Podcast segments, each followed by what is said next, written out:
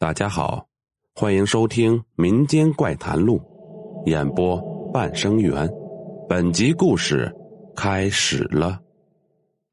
每天晚上，除了加班熬点的人还在拼命以外，我们大部分人都会在家中休息，缓解工作了一天的劳累。这个时候是人最放松、最舒服的时候。可是这个时间。也是某些奇奇怪怪的东西频繁出没的时候，特别是农村，怪事就特别多。比如下面要说的这个小妹妹的经历。这位小妹妹叫丹丹，大概六七岁左右。她家住在一个三面环山的村子里。由于地理位置过于偏远，进入这个村子从乡里开车需要四个小时。赶上雨天还不能进山，会山体滑坡，很危险。丹丹家就住在村尾山脚下，背靠一座满是天然树林的山峰，其中不乏有百年树林的老树。右边是广阔的农田，左边是人家，位于村子的边缘。农田旁边还有一个丹丹家自家开辟的鱼塘，里面养了一些鱼。每到晚上，就会听到蛙鸣。夏天的一个晚上，丹丹一家三口正在睡觉，睡到半夜，丹丹被尿意憋醒了，但他不敢自己去厕所，想等到天亮再去。他翻身看向窗外的时候，突然发现有个女人从关着的窗户飘了进来。借着月光，他看到这个女人。穿了一身白绿相间的长袍，就像古代女子的打扮。披着的头发有个发髻，上面插着一根翠绿的枝条，就是看不清面容，好像有层纱遮住了一样。丹丹害怕的紧绷着身子，小手在被子里轻轻的捏着妈妈的胳膊，就这么看着她飘到爸爸的身边。他爸爸自己单独睡在炕的另一边。那女子看了他爸爸一会儿，竟弯下了腰，头慢慢的低了下去，差点贴在爸爸脸上。那样子极像爱人间的亲吻，又像电视里面女鬼吸食男人的精元一样。丹丹看得吓坏了，身体不自觉的死死的贴着妈妈。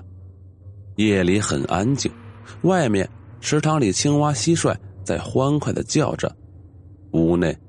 这女子看了一眼爸爸，突然站起身来，看向他和妈妈的方向。他马上闭上眼睛，假装睡觉。那个女人真的就飘了过来。丹丹很想叫醒妈妈，但他妈妈不知道为什么一点感觉都没有，任凭他捏着抓着也毫无反应。那个女人又低头看着他妈妈，脸几乎贴上了妈妈的脸。丹丹近距离眯着眼睛看着女人，这回他看清楚了，这个女人的脸白白的，没有五官，分明就是张白板呢。当然，丹丹不懂什么是白板，只知道眼前这张脸不是脸，无比恐怖，所以丹丹再也忍不住了，哇的一声哭了出来。这一哭，顺带着。在炕上画了张地图，这时候，丹丹的爸爸妈妈也醒了，马上打开灯，问丹丹怎么了。丹丹哭着说有鬼，可是他的爸爸妈妈环视了屋里一圈，只看到了他尿炕，什么也没有看到，就觉得孩子是做了噩梦。妈妈给丹丹换了衣服，换了床单，就在换衣服的时候。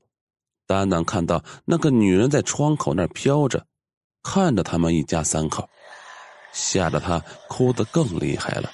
但是爸爸妈妈却什么也看不到。直到半夜，丹丹才被安抚的睡着了。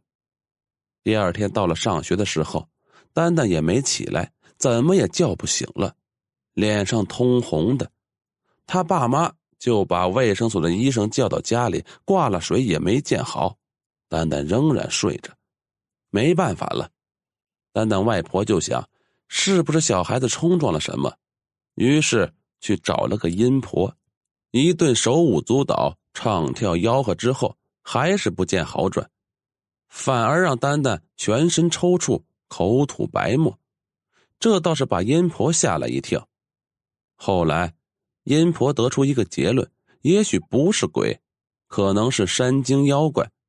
又是一顿忙活，还问了什么土地公、土地婆的，最后。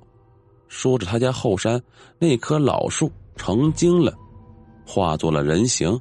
八十年前在山下遇到了丹丹的曾曾外公，并且两人迅速进入热恋之中，并且同了房。但同房第二天早上，丹丹的这位曾曾祖父发现身边的女子的双腿变成了一截树干，吓得他跑出了房门，而这个女子也惊慌失措了半天之后恢复了人形。月余之后，这位曾曾祖父接受了家里安排的亲事。这个树精女子得知后无比伤心，跑来找他，告诉他已经怀有他的骨肉，却被他无情拒绝，并且被家里长者捆绑起来沉了村里那条河。因为被村民无情的指责他不要脸，勾引别人未婚夫，故而。他的沉河之际，运用仅存的一点妖力毁了自己的脸，用以坚定报复的念头。没想到，等他恢复，已经过去八十余载。听完阴婆的这番话，丹丹家人都觉得在听一个神话妖魔故事。阴婆说：“只要找到那棵树，烧了它的根基，丹丹就会好了。”可是丹丹妈妈心有不忍。百年老树长成不易，而且如果这事儿是真的，那也是他们亏欠了这名女子。就问阴婆还有别的办法吗？